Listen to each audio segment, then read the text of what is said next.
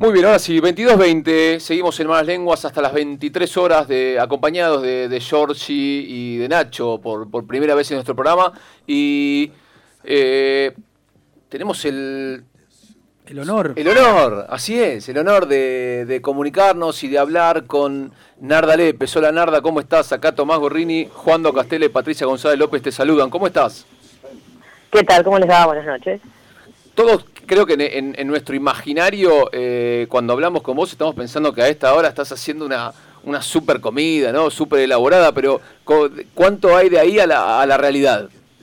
No, hoy ya comimos y comimos japonés. Comimos muy temprano acá. ¿A qué hora se come ahí? Y si podemos comer tipo 8, comemos tipo 8.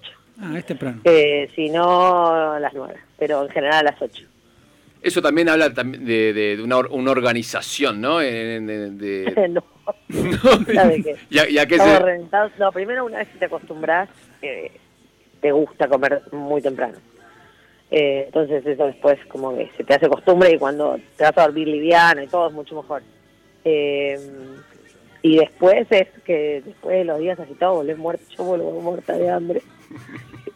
y tipo hasta las 10 medio no te aguanto. Cuando me dicen "Ah, tenemos una cena 10 y media, digo no, no, tipo no llego. Pero viste que, comer antes. viste que nos pasa a, no, sé, a, a los argentinos cuando, cuando viajamos a, a Europa, que, que, por ejemplo salimos a las 8 de- del hotel y queremos ir a comer y está todo cerrado y decimos, pero esto, esto tipo, no, evidentemente allá se están haciendo las cosas bien, lo que estamos, los que estamos desfasados somos nosotros, ¿no? Como que siempre eh, un poquito más. Sí, somos muy tarderos acá en general, pero también es, no está bueno para cómo, cómo funciona el cuerpo, ¿no? Hay que comer un poco más temprano Claro. y no irse a dormir. Nosotros comemos y si nos pudiéramos volcar de costado con el pantalón caes ahí, bueno, no es lo ideal. Lo ideal es comer temprano y después como y no acostarte enseguida, eso es. Narda, Como bueno, si tenés perro, comés, pasea al perro, volvés, mira una película, después vas a dormir. es decir, ten- tener un tiempo razonable, eso que es el proceso de digestión, ¿no? Es lo que, lo que entendemos. Exactamente. Narda, to- eh, hablamos nosotros en, en- en Malas Lenguas eh, con, con muchos artistas, ¿no? Que tenían que ver con la música, eh, tenían también con, con el espectáculo, y hablamos un poco de, de cómo nos, nos vinieron a salvar un poco la, la- cuarentena, ¿no? Con, con lo que hacían, con la música que nos estaban brindando, y, y con la cocina, la verdad que fue el quizás el gran hit, ¿no? De, de la, de la cuarentena, fue como un- un, redescubrir algo que, que, que, bueno, que teníamos eh, aparentemente, no sé si olvidado, pero, pero guardado. No, pero lo que pasó fue que hay que acordarse que las primeras cinco semanas o te cocinabas o no comías, estaba todo cerrado. Sí. Entonces ahí fue el shock que tuvimos todos. De, bueno, ok, nada, ni una media luna puedes ir a comprar. Tenés que hacerlo, ¿querés? Entonces, eso le pegó una sacudida a todo, me parece. Eh, que por más que cinco semanas no es mucho, fue un shock. Entonces, no te quedó otra. Hay gente que no tenía intenciones, no tenía un, un- el bichito de la curiosidad de la cocina o no lo hago porque no tengo tiempo. Era, ahora se curten y tienen que cocinar todo porque no vos comés, sino Una no situación puedes pedir extrema. por teléfono, claro. no puedes ir a ningún lado, tipo. Entonces, eso medio que puso contra la espada y la pared a muchas personas, que después te diste cuenta, no era para tanto, no era para tanto. No era tan difícil. Eh, Narda, eh, pero también hubo como, mm, eh, como hubo como un momento de, bueno, tengo más tiempo eh, para cocinar, ah, voy a hacer eh, Hubo, la- la- hubo de todos los momentos. todos los momentos que atravesamos en este. Hubo de todo. Si los miramos hacia atrás es increíble, pero bueno, el momento de la masa madre, el momento de voy a descubrir las recetas que hacía mi abuela, qué sé yo, y de- no sé si vos ves ahora o es lo que me pasa a mí que te lo voy a contar, que es que también una cuestión de fatiga de, de la cocina, de bueno, de golpe al estar todo el día en la casa, los chicos, uno mismo que generalmente trabaja, qué sé yo, de como tener que cocinar más todos los días. Eh, o no sé, ¿qué- ¿cómo ves vos la cuestión del hacer, todo el día. comés todo el día? ¿Cómo ves la alimentación en general durante la pandemia? ¿Qué podés contarnos? Y eh, se complicó. Porque yo que soy tipo la banderita de la verdura, la primera, Claro. durante un par de semanas largas, yo no quería comer hidrato de carbono. Era dame una papa, dame un pan, dame, dame harina, dame arroz. dame, tenés como, dame papas fritas. quería más todo eso que, no sé, un tomate con algo, no, no quería comer eso. Claro. Eh, pero tiene que ver con, con, como con, que querés a tu mamá, ¿entendés? Tipo, no, yo quiero a mi mamá, no quiero esto. Tengo susto. Tengo susto, chicos. Todo esto me da susto. Eh, Claro. Y eso te dan ganas de comer algo que te calme la, la- la angustia. Y no sé, una ensalada de lechuga no te la cambia. Lo que te deja medio knockout es comerte una fuente de lasaña. Uh, Claro. Quedás anestesiado después de eso. Entonces, un poco de eso hubo. También muy, Eh, muy ligado a, a- y medio de ya fue ansiedad. todo. Sí, medio de ya fue todo también. Eh, listo, ya fue, se acaba el mundo, me clavo tres de, Me pido un medio- delivery. Claro, era tipo, me mato, me pido hamburguesas y se van todos a mí. Como eso pasaba. Pero pero después te das cuenta, no, cuando te das cuenta que la rutina se hace, no puedes comer así todo el tiempo. Y así, y así todo igualmente, como que, que, que también una, una, una concientización igualmente, ¿no? De, de, de- de la alimentación más allá de, más allá de la broma y más allá de... Por eso, creo que una de las grandes cosas que pasaron fue que muchas, o sea, todo lo que te diga que pasó de bueno, también pasó el opuesto, Claro. ¿no? Entonces te digo, por un lado cocinamos más y por el otro lado la gente, le tipo rap y todos esos, le pedían cualquier estupidez a eso. Cualquier cosa que te traigan. Traeme tipo un cono de helado y le traían un cono Sí. de helado. Tenés que hacer un pibe que cruce la ciudad para traerte un cono de helado. Dale. Un chocolate, claro. pero bueno, como que eso hay algo raro ahí. Ay, la sustentabilidad, trae un cono de helado a mi casa en 40 pol- pates de plástico. Bueno, dale. Pero como que hay un doble mensaje. Y por el otro lado, es... eh, Ay, se me fue. Puta madre. Y por Perdón. otro, por otro lado, Eh. por otro lado también, obviamente, la, una, una crisis Por total... el otro lado, la compra, eso era la Ah, compra. está Ahí está, está, ahí está. Ahí lo agarré de vuelta, gracias. Y por otro lado, la compra, que todo el mundo en general iba al almacén o al supermercado que te daba cerca, y la compra digital hizo que descentralicemos un poco la compra. Claro. No se podía, tipo, tratabas de comprar en el supermercado, era imposible, era todo un caos, no querías ir. Yo empecé a, hasta en mi casa, capaz comprar los quesos por separado, el- el- eh, por un lugar, el almacén en otro lugar, los garbanzos en otro lugar, como a descentralizar la compra y hacerla un poco más. Y ahora hago una combinación, si querés, entre digital y, y presencial de la compra, ¿no? Y también, Narda, eh, obviamente con- conllevó a una, a una crisis también en, en- en el rubro, ¿no? Eh, gastronómico, algo lo- con esto de, de- de estar cerrado, solamente, No, tipo, solamente delivery, eso, ni lo vimos. eso ni, No, claro, no ni- lo- exacto. Lo que pasó real ni lo vimos. Tipo, la secuela de lo que pasó todavía ni la vimos. Por ejemplo, no sé, conseguir gente que para trabajar es re difícil ahora. Claro. Es como que es contradictorio. Vos decís, bueno, pero se supone que ahora tiene que haber más mano de obra. No, no, es re poca. Y, co- con- poca gente para laborar en gastronomía. Y mucha gente que quiere abrir no tiene personal para abrir, por ejemplo. y con los productores, por Tipo, los ejemplo, chats de gastronómicos están todos como, che, alguien tiene un, no sé qué, alguien tiene un, alguien tiene, y es todo el tiempo así. Entonces es, es como raro eso. y con los productores, eh, eh, ¿qué, qué fue lo que pasó eh, con, con los productores Y un mucho poco más lo que te locales? decía antes, hay productores que se clavaron, los que tenían un fresco que circulaba en gastronomía, se clavaron con mucho producto en un momento. Claro. Después empe- algunos empezaron a hacer, por ejemplo, no sé, en Tandil pasó que los productores se unieron, entonces el que te mandaba dulce de leche, el queso, el- los salames, eh, unas galletas y no sé qué, empezaron a distribuir juntos, por ejemplo. Entonces hacían los envíos juntos. Que se hayan, que vos te juntes con otro productor que es de la misma ciudad que vos para mandar a la capital es espectacular porque tiene toda la lógica. Pero si no hubiese pasado esto, hubiesen seguido cada uno con su rancho, digamos. Sí, sí, sí, como que una, una solidaridad de... eh, Solidaridad y, y como nada, tipo, hay que arreglársela, claro, como de ser como un poco más abierto y más creativo a la hora de ver, bueno, a ver cómo salimos de esta. Y eh, de a uno no, claro. Si tenés que vender online, de a uno no vas a vender online. De la misma manera que muchos consumidores nos volvimos, nos volcamos, que muchos lo hacíamos a la compra colectiva. Sí. Entonces que vos te juntes con tres, cuatro amigos y le compres a un tipo de San Juan o a uno de, de cerca de Necochea aceite de oliva. ponele. Vos le compras una caja de cuatro bidones de 5 litros y tenés un aceite de oliva espectacular y lo pagás a un tercio de lo que pagás un litro en el supermercado. Narda, Eso eh, pasó. Sí. Te quería llevar para otro tema más de actualidad y más de, de- también de tu actualidad. Vos tenés como toda una, no sé, de un- una recorrida en la promoción de la alimentación saludable y puntualmente ahora estás trabajando muy fuerte con el tema de la ley de etiquetado frontal.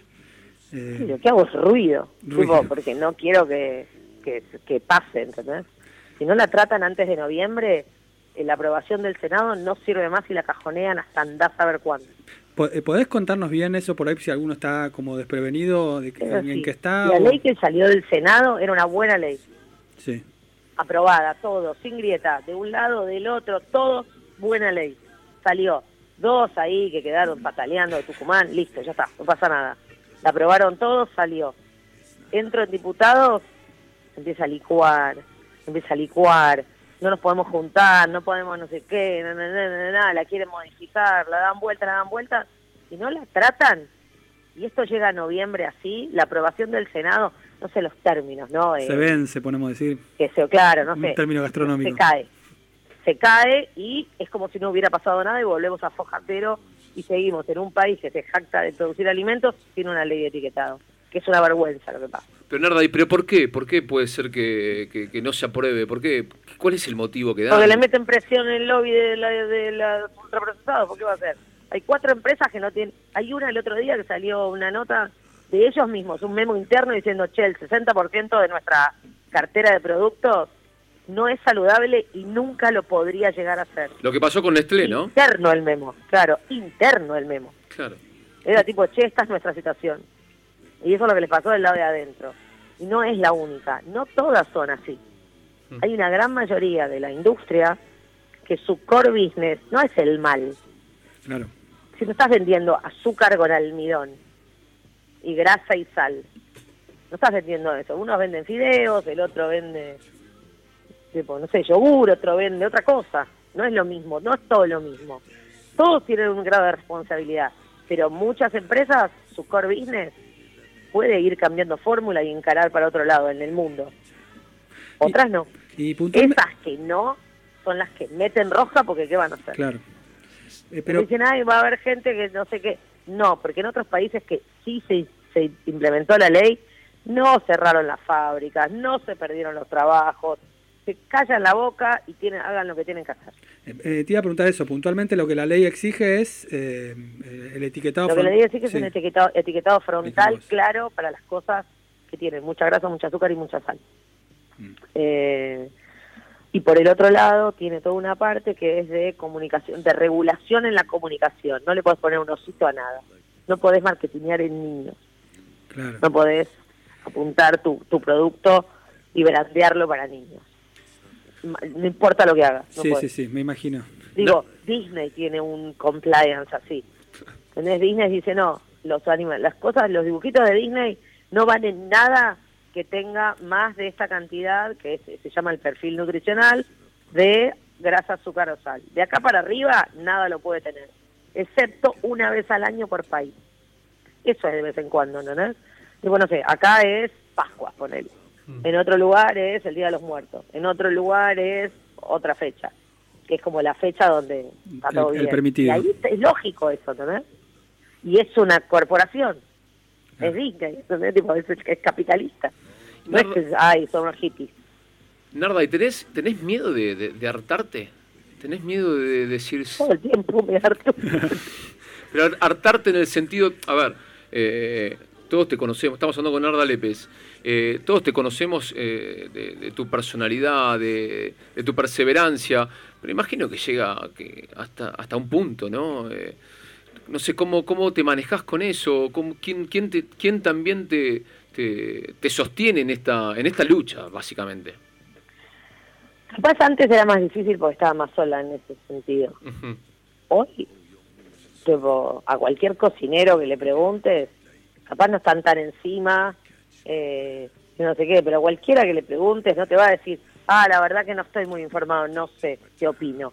Capaz te dice, no sé en qué estado está en el Congreso, pero quiero que salga. No hay ninguno que te va a decir, ay, no, yo en eso no me meto. No, ya no pasa eso. O sea, Antes pasaba. ya hay un, ahora no. hay un colectivo de un compromiso que ya es in- innegable, digamos. No, que Eh, es innegable cómo es, tipo, ya está, ya sabemos cómo Claro. es. No hay nadie que tenga algo.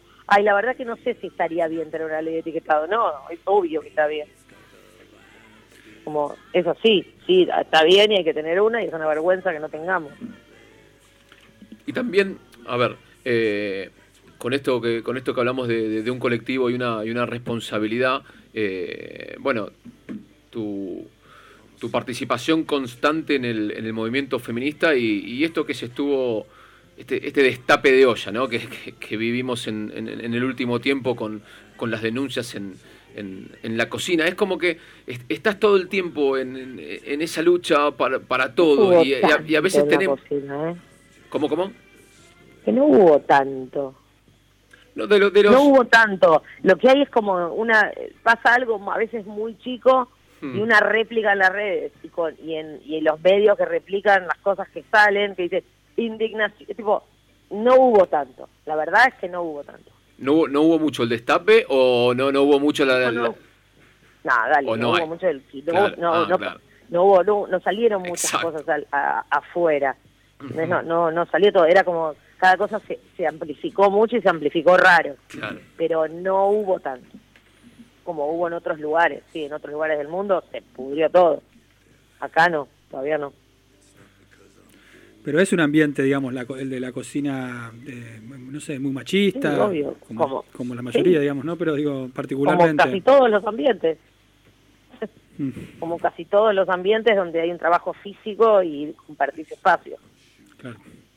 Acá probablemente en una oficina también hay, pero como hay menos trabajo físico, eh, se evidencia menos eh, eh, en, en lo físico. ¿entendés? Como que no, no te, no te acorralan contra una esquina, qué Claro. sé yo. O sí, no sé, nunca trabajé en una oficina. Y siempre también eh, de, de- de la mujer en, digamos, en, en- en el rol también de, de- de la cocina. eh, esto que, bueno, que, que- que por suerte cada vez más hay, hay, hay un rol más protagónico, ¿no? Que, que siempre decían, por ejemplo, que, la- que las mujeres estaban en la pastelería, que la, la mandaban ahí, y, y ahora como que la, en, en casos que... que- No, que no siempre es que te mandan, ¿eh? Pero primero que sí hay más pasteleras. Eso es como algo que es como a veces es como una discriminación al revés. Claro. pero sí hay más pasteleras eh, y no es que siempre te mandan. Lo que sí te pasa es que cuando te ven en el equipo asumen que sos la pastelera. ¿Entendés? O como, bueno, estás haciendo un menú con todo y te dicen, bueno, vos haces el postre. No sé, no sé si soy la más indicada para hacer el postre. Claro. Eh, como que es- eso se asume, ¿entendés? Pero si no es como hacer que las pasteleras son pasteleras porque no porque querían hacer otra cosa. Y la que es pastelera nació, el pastelero nació pastelero, eh, olvidate. El pastelero es de chico ya. se subrayaba con Rotring y una regla. Sí, Es tipo, el pastelero Es- paste- nació pastelero, es olvidate. vocacional. Sí, gente ordenada, metódica, prolija. Tipo, nunca ves un, una, un cuaderno de pastelero que sea una porquería de papeles arrugados y metidos adentro. Eso no, no, no existe. Eh, Narda, una pregunta más respecto de la alimentación saludable. ¿Hay, hay como un prejuicio, tal vez con, con la idea de que eh, tener una alimentación saludable y cumpliendo como con todos los perfiles nutritivos requiere de un mayor presupuesto o requiere a veces, no sé, de un mayor tiempo de búsqueda y adquisición de los productos y de elaboración y que Sí. por, y por, ahí, por ahí por esas razones, por alguna de las dos, no es accesible para todo el mundo. Pero vos tenés que pensar que no es... Eh, ah, entonces, ah, como es más caro, no, lo que tenés que hacer es, che, hagan que esto, hay que cambiar el sistema. El sistema que, ha- que hoy hay, que viene construyéndose hace 50 años, hace que las cosas sean así, hace que la accesibilidad sea esta, hace que la que, que se haya se haya puesto se haya puesto en la misma bolsa que dice alimento a cosas que no te alimentan Claro. y que son mucho más baratas y te llenan la panza. Pero te alimentan, no, no te alimentan, directamente te hacen mal. Entonces es mucho lo que hay que cambiar. Por eso no es solamente eh, darle información a la gente de lo que tiene que comer, porque después vienen y te dicen, ¿sabes la cantidad de veces que contesté esta pregunta? ¿Sabes la cantidad de veces que contesté? ¿Es comer, ¿Es comer bien, es comer más caro? Sí, ¿qué crees que te invente? Sí. pero porque el sistema está armado para que Claro. sea así. Porque en un momento se aprobó que se deje de usar grasa animal o manteca y agarrar una grasa de origen vegetal tratada químicamente que dura tres guerras mundiales sin ponerse fea, porque dura más en góndola y porque es más barato, de, porque no lo tengo que reponer. Me ahorra personal, entonces sale dos mangos, te come ahí, yo no me tengo que joder y vos comete esta mierda que, que tiene una grasa de mierda. Pero es mucho más barata. Entonces se deja de hacer lo otro. Cuando se deja de hacer, se hace más escaso, se hace más caro. Entonces yo no lo puedo distribuir y no lo puedo reponer, no lo puedo meter en un sistema que era el de los supermercados. Yo no puedo galletitas sueltas no te vendían en los supermercados, se vendían en la galletitería. Claro. ¿Cuándo pasan ahora al supermercado? ¿Cuándo apareció la grasa hidrogenada? Que hoy es ilegal. ¿Es ilegal? Y la gente sigue creyendo que la manteca es el demonio. Porque la construcción en la cabeza que Claro. tuvimos todos estos años, de, y como ese tema, un montón más. Ese es un ejemplo nada más. Tenés, Claro. por ejemplo, los, los gringos hicieron un aceite de maíz, que era mucho más, digo, ellos no tenían aceite de oliva y, la, y Sudamérica y muchos países consumían aceite de maíz. Dicen, bueno, a partir de ahora el aceite va a ser esto. Porque nosotros estamos plantando maíz y vamos a hacer que ustedes coman aceite de maíz y salen informes médicos que dicen el aceite de oliva es malo y hay que comer aceite de maíz, que es mucho mejor. Listo, se levantan no sé cuántos miles, cientos de miles de árboles de aceite de, de olivo para que comamos aceite de maíz. En línea un poco, Narda, con, con esta concientización, me escriben los- escribe un oyente, Esteban Bertotti, que dice si hubo algún avance de, con respecto a la actualización de la, de la aplicación de Comer Más Plantas. ¿Cómo, en, en qué quedó eso? Lo que, lo que estamos armando ahora, que es lento porque todo ahora tarda un huevo en la pandemia, es poder llevarla a México, a, como a, a- a la parte de arriba del hemisferio sur, digamos. Eh, y poder cargarle productos de México, Colombia, Perú y de ahí. Son productos que no hay acá. Entonces nos faltaría cargar eso para que se pueda usar en esos lugares. Pero la aplicación es gratis, está ahí, se puede usar. Ah, es una No me tenés que ver la cara porque no tiene mi cara en ningún lado. La idea era que es algo que circule, yo te caiga bien o no, es gratis, no te toma información, no pesa, ¿Cómo es la como no tenés aplicación?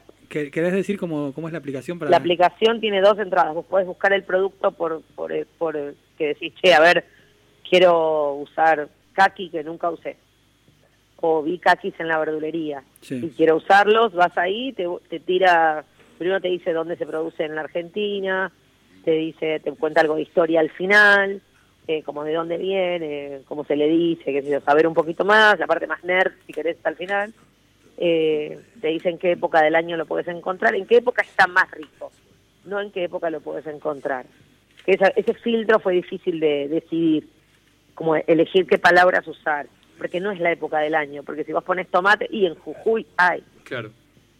tipo, no sé, los tomates de Jujuy son los primeros que arrancan y los tomates de Mendoza son los últimos en irse. Entonces, el rango de meses donde vos tenés tomate es enorme. Eh, pero cuando está más rico es ok. Los primeros tomates no son los más ricos. En general son los de casi el final los más ricos. Es, Eh, es difícil ya claro, pasó, darle la un planta un contextualizar. montón y está buenísimo. Entonces elegimos cuándo está más rico. Y después son tips de uso. Che, esto se come con la cáscara, esto no. Esto tenés que comerlo solo Buenísimo. si tiene esta forma y está con esta textura. Si no va a ser muy astringente el kaki con él. Probalo solo sin nada, no le agregues nada. Probalo porque es dulce como la mierda. Eh, si es si está duro, apenas rozátelo por la lengua para ver que no sea astringente porque te da vuelta te comes un, un kaki astringente. Tipo, te das- no puedes creer lo que te está pasando. Pensás que te envenenaste con algo. Pero cuando lo comes dulce es tipo, parece una mermelada de algo y es la fruta como está. Entonces, eh, como todo eso lo- no lo sabes si no lo usaste. Estamos y por el otro lado, la otra entrada que tiene es que vos eh, tiene inteligencia artificial, entonces vos le apuntás a un hinojo y vos compraste algo o te vino en el- la bolsa de vegetales y vos decís, che, esto ¿Qué es? ¿Cómo lo hago? es un apio, o es un puerro, o es un hinojo, no sé qué es. A mí me pasó la otra vez que compré un bolsón y me vino la, la papa de- del aire, ¿es? El chayote, Sí. ¿puede ser? Sí, el, el Y no la sabía- rapa del aire es- No sabía qué hacer. Sí. Dije, ¿y esto- qué, qué- ahora qué hago con esto? Pero hice así, como, como, como vos decís, es un poco No, investigar. el estu- chayote es el zapallo grande. No, el chay- esto no es chayote, una cosa así. o- Chayote, ah, chayote. Chayote. Ok, ok. Y pero también, bueno, y, medio que investigué eso y me puse, me puse a cocinar, pero. Mirá. Es, no, pero es que es un poco eso, o sea, la- las herramientas están, es también esta, un, un poco la, la educación que, o, o las ganas que tiene uno de realmente de, de aprender. Seguimos hablando con Narda Lépez. Narda, no sé si, imagino que sí sabías, pero este año se cumplen 30 años de, de- de fusión, ¿no? El, el- el- un- el primer programa en, en- en el gourmet. No sé qué, qué sensaciones te da, ¿no? 20, O mi- 20. Vei- 20 años, perdón. No sé qué sensaciones te da ese mi- mirar hacia atrás, eh, eh, con qué, bueno, las diferentes nardas, ¿no? De, de- aquel 2001 a, a lo, a lo que sos hoy. Lo que veo es que no fue, como que no es tan dis- distinto. Eh, lo que sí veo una curva de digo, bueno, esto acá no lo sabía, pero una vez que fui aprendiendo las cosas, no traté de, in- de incorporar lo que aprendía, de viajar, de, de leer, de trabajar para, para en otros ámbitos y aprender de esos trabajos. Yo cuando te hablo de que sé cómo se hacen los productos en la industria, es porque trabajé.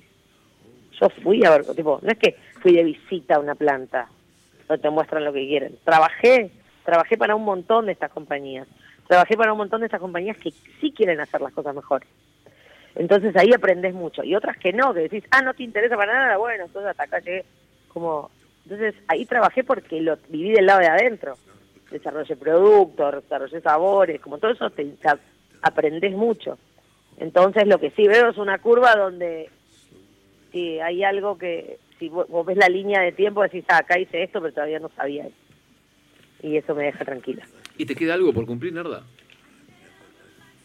A mí las cosas que más me gustan hacer son las que aparecen y me dan algún tipo de desafío. Eh, tengo un proyecto que lo venimos cultivando muy despacito eh, con Fernando Salem, que es un director, eh, que queremos hacer un dibujito para niños. Mirá, Eh, sí, pero no educacional, sino que te cuente algo y que sea divertido y que funcione como dibujito de verdad. No tipo solo de, de- de- tipo fleco, ¿entendés? Claro, que la, que la educación Eh, no se coma el dibujito. Claro, como algo que te sirva si sos niño, pero medio que te avive. No que te enseñe, que te avive. Más eso. Eso es algo que tengo ganas de como de verlo hecho, porque le venimos dando vueltas. Solo que yo cuando vi lo que sale hacer un dibujito que se me desmayo. A ver, si a vos te parece caro hacer un programa de tele, olvidate, el dibujito es ridículo lo que sale. ¿Es más caro? No, no, ¿sabes lo que es? No Un dibujito bueno, no sé, como te dijera, hora de aventura, ¿no? Sí. ¿Sabes lo que sale? Imposible. pero algo tipo 3D, No, algo no, tipo imposible Pixar. no es, pero sale, pero es carísimo. Entonces, bueno, hay que nada, empezar a ver cómo cómo hacerlo, pero venimos armándolo y presentándolo, así que en algún momento va a salir. Hola. Hola, perdón, Ah, de vuelta no, se bajó el volumen. sí. Pensamos que se había cortado. Eh, bueno, Narda, y, y- y para terminar, eh, contarnos un poco de, de- de imagino que, que en una carrera de, tantos años, eh, hasta para el mismo cocinero, esto de, de a veces adoptar o, o nuevas formas, nuevos desafíos, nuevas etapas, a veces te va también alejando ¿no? de, de- de la cocina. Y es como muy esa línea de, de volver a, a- a cocinar, a, a- ser cocinero. eh, ¿Aparece eso alguna Nunca- vez? nunca o, o a vos de- nunca, nunca, se te... de ser cocinera. Ajá. Lo que sí sé y soy bastante consciente es que yo no hago el despacho, Claro. porque no es ese mi trabajo, ya. Lo hice un tiempo, eh, pero hoy ya no es mi trabajo, porque en el momento que, que estoy- tipo lo puedo hacer si hago un evento, si viajo, eh, cuando viajaba, ¿no? Que viajo a cocinar a algún lugar, ahí sí hago el despacho y la paso bien, la paso re bien. Eh, y lo disfruto mucho, pero como que mi, tra- mi trabajo hoy o mis trabajos hoy pasan más por otro lado. Y no no me, no me molesta porque me engancho igual con la cocina en otro, de- desde otro lugar, pero yo no relaciono solo ser cocinero con hacer el despacho. Claro. No es como que lo trato de hacer es de armar un equipo, de, de, de pensar en los platos y que y ir redondeándolos hasta que estén, de incentivar, de, de enseñar, de aprender, como todo eso, de compartir lo que uno va sabiendo de los productos, como que me parece que es un poco más amplio. Narda Lepes, eh, en Malas Lenguas, Narda, queremos agradecerte por, por estos riquísimos, todo en términos eh, culinario, estos, estos minutos que hablamos con vos y, y bueno, eh, de, despedirnos y agradecerte. No, bueno, muchísimas gracias a ustedes y que tengan una buena semana. Narda Lepes, la, la gran cocinera argentina de, de, estos tiempos, pasó por Malas Lenguas y nos vamos con, con una canción que tanto le gusta. Nos vamos con Wilco y volvemos con Malas Lenguas. Me encanta. Gracias, hasta.